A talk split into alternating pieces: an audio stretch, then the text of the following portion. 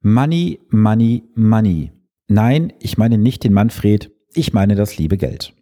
Das Geld begleitet uns ein Leben lang, vom ersten Tag an unseres Lebens bis zum letzten Tag unseres Lebens, nämlich bis zum Tod. Und auch über den Tod hinaus begleitet uns das Geld, weil es gibt vielleicht nach dem Tod ein Erbe, es muss die Beerdigung bezahlt werden und es geht in die nächste Generation über. Der eine verdient während seines Lebens etwas mehr, der andere etwas weniger und es gibt Menschen, die sind vermögend und andere etwas weniger. Doch eines hat das Geld immer gleich. Was heute für dich 50 Euro sind in der Hand, sind auch für mich 50 Euro. Doch was wir aus diesen 50 Euro machen, das ist sehr, sehr unterschiedlich. Und wenn du dich erinnerst, ich habe vor einigen Wochen hier im Podcast wie bei YouTube auch erklärt, dass es einen Unterschied gibt zwischen der Honorarberatung und der Honorarvermittlung. Für alle, die jetzt nicht zugehört oder beziehungsweise zugeschaut haben, mal ganz kurz erklärt. Es gibt einen Unterschied zwischen der Honorarberatung und der Honorarvermittlung. Ähm, kurz gesagt, die Honorarvermittlung ist immer notwendig, dass dir dort ein Produkt verkauft wird, damit ein Honorar entsprechend fakturiert werden kann. Und bei der reinen Honorarberatung ist halt nur die Beratung geschuldet und kein Abschluss und keine Vermittlung.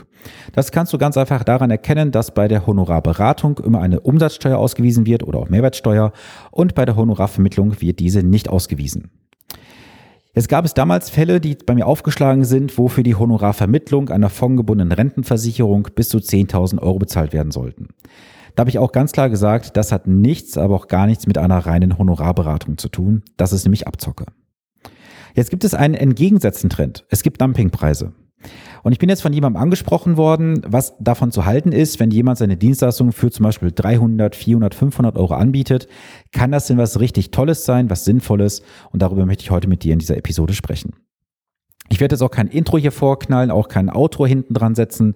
Ich werde die Folge, so wie ich sie jetzt hier gerade einspreche, hochladen, weil ich einfach möchte, dass ich das hier, was ich gerade im Kopf habe, dir einfach ungemindert zur Verfügung stellen kann.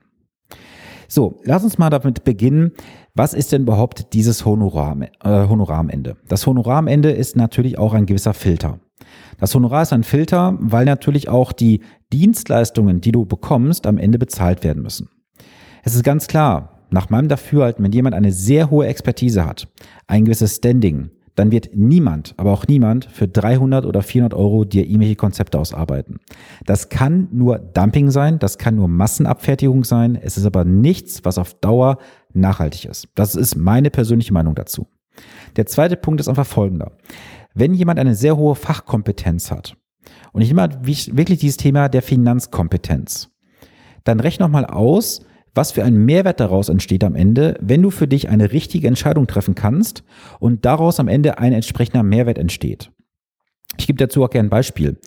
Heute am Freitagmorgen habe ich für eine ähm, Dame im Alter von, ich glaube, irgendwas um die 40 ist sie, glaube ich, aktuell, müsste ich jetzt mal nachschauen, aber ich meine um die 40, ähm, einen Vertrag berechnet. Diesen hat sie im Jahre 2005 abgeschlossen und der wurde bis heute bespart. Damals angefangen mit 150 Euro im Monat, jedes Jahr schön die 5% Dynamik angenommen und der Anbieter war auch sehr auskunftsfreudig. Jetzt habe ich ihr das Ganze berechnet. Sie hat das natürlich entsprechend bezahlt, auch mit einem Paket bei mir. Und was kommt raus? Sie hat heute effektiv bisher mit ihrem Vertrag verdient 0,55 Prozent. Sie war natürlich am Telefon geschockt, als ich das gesagt hatte, weil sie sagte, hey, das ist ja nicht mal die Inflation. Ich vernichte ja mein Kapital. Genau so ist es. So, jetzt hat sie aber bei mir dieses Investment auch getätigt und hat diese Ausarbeitung bekommen, hat noch natürlich einige Berechnungen mehr bekommen, dass sie auch nochmal gewisse Simulationen hatte. Sie kann aber jetzt auf dieser Grundlage für sich eine für sich kompetente Entscheidung treffen und daraus auch Handlungen ableiten. Hätte das jemand machen können mit einer hohen Kompetenz, der sagt, ich mache das vielleicht für 200, 300 Euro? Ich bezweifle das sehr stark. Denn das Know-how ist doch ein ganz wesentlicher Faktor. Denn schau mal, warum rechnet ein Chefarzt deutlich höher ab als ein Belegarzt im Krankenhaus? Warum werden Experten teilweise hochgradig bezahlt? Da gibt es auch ein Beispiel, fällt mir gerade ein. Es gibt ja diesen Feuerwehrmann, Red Adair heißt der, glaube ich. Der hat irgendwo, glaube ich, Ölplattformen gelöscht und hat jedes Mal angefangen mit, glaube ich, eine Million Dollar dafür zu verlangen, obwohl er nur ein normaler Feuerwehrmann war. Warum hat er eine Million äh, Dollar bekommen seinerzeit? Weil er einfach eine Expertise hatte, die niemand anderes ähm, hatte und jeder Tag, wo die Ölplattform gebrannt hätte, hätte den Anbieter deutlich mehr gekostet als diese eine Million Dollar. Und das soll vielleicht mal verdeutlichen, warum der Preis am Ende nicht entscheidend ist, wenn man halt nicht in so eine Abzockmethode reinfällt wie mit der Honorarvermittlung. Wir bleiben jetzt wirklich bewusst bei der Honorarberatung, also bei einer Beratungsdienstleistung. Dann musst du ganz klar auch für dich abwägen, was wäre die Konsequenz von der Konsequenz, wenn du heute günstig einkaufst. Du bekommst vielleicht nicht den richtigen Puls, nicht die richtige Ausarbeitung. Was hat das für Konsequenzen mit dich am Ende? Das können Zehntausende oder Hunderttausende Euro von Differenzen bedeuten. Gerne ein anderes Beispiel. Ich habe jetzt einen Fall gehabt äh, in dieser Woche, da habe ich ein älteres Ehepaar beraten. Und da ging es jetzt auch um eine gute sechsstellige Summe. Die waren vorher bei der Bank gewesen.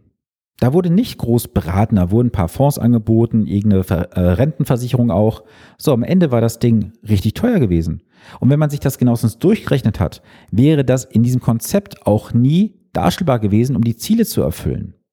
So, nur um dir mal ein Beispiel zu geben, mit deren Voraussetzungen hätte es effektiv 6,17% Rendite benötigt, um am Ende deren Wunschziele zu erfüllen. Das wäre mit den Konzepten der Bank nie, aber auch nie möglich gewesen. Und als ich sie fragte, ist das so bei der Bank besprochen worden, sagten beide, nein, das wurde so nicht besprochen, weil bei der Bank diese Finanzkompetenz nicht vorhanden ist. Natürlich muss ich auch beiden jetzt offensiv sagen, dass die Ziele sehr ambitioniert waren.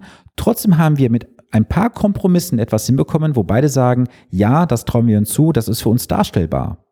So, und ich mag jetzt nicht ausrechnen, was diese Beratung Anfang der Woche für dieses Ehepaar wirklich an Wert hatte. Es war ein x-faches dessen Wert, was sie bei mir investiert haben an Honorar.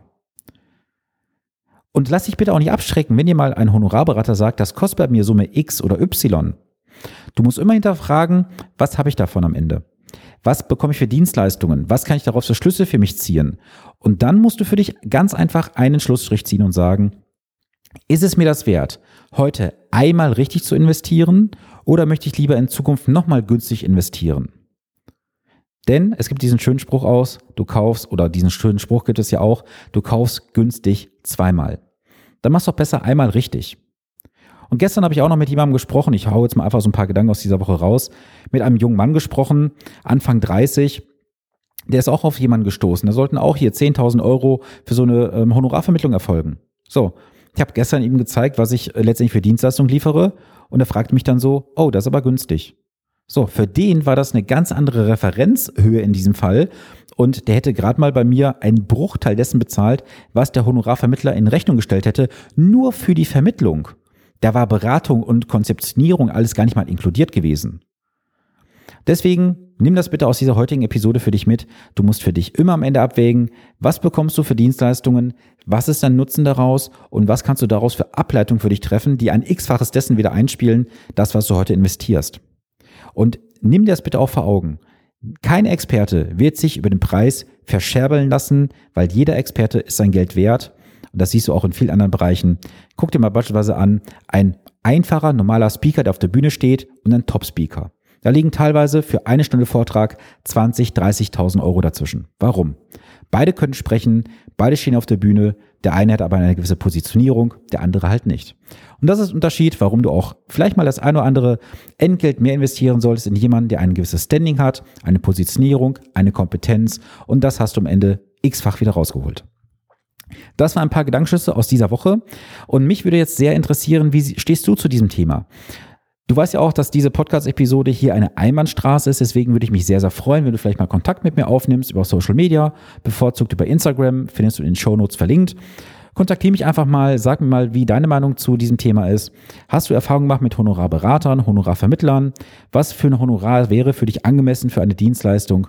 Das sind so Themen, die mich gerade bewegen. Wie gesagt, ich bleibe bei meinen Honoraren. Im Gegenteil, ich werde sie sogar demnächst nochmal erhöhen, weil der Mehrwert einfach so viel höher ist. Das heißt also, in den nächsten Wochen, wenn auch überlegt von euch, mich äh, zu beauftragen, sollte schnell sein. Er kann auch ein paar Euro sparen oder ein paar hundert Euro sogar. Und in dem Sinne, hab eine geile Woche. Ich habe jetzt diese Woche sogar, darf ich ganz ehrlich sagen, familienfrei. Familie ist auf Lanzarote unterwegs. Ich habe eine Woche hier, wo ich komplett abarbeiten kann. Ich freue mich da sehr drauf, da wird auch einiges konzipiert werden. Und wir hören uns dann wieder am nächsten Montag. Bis dahin viele Grüße, bleibt gesund, viele Grüße aus Ahaus, dein Sven Stopka.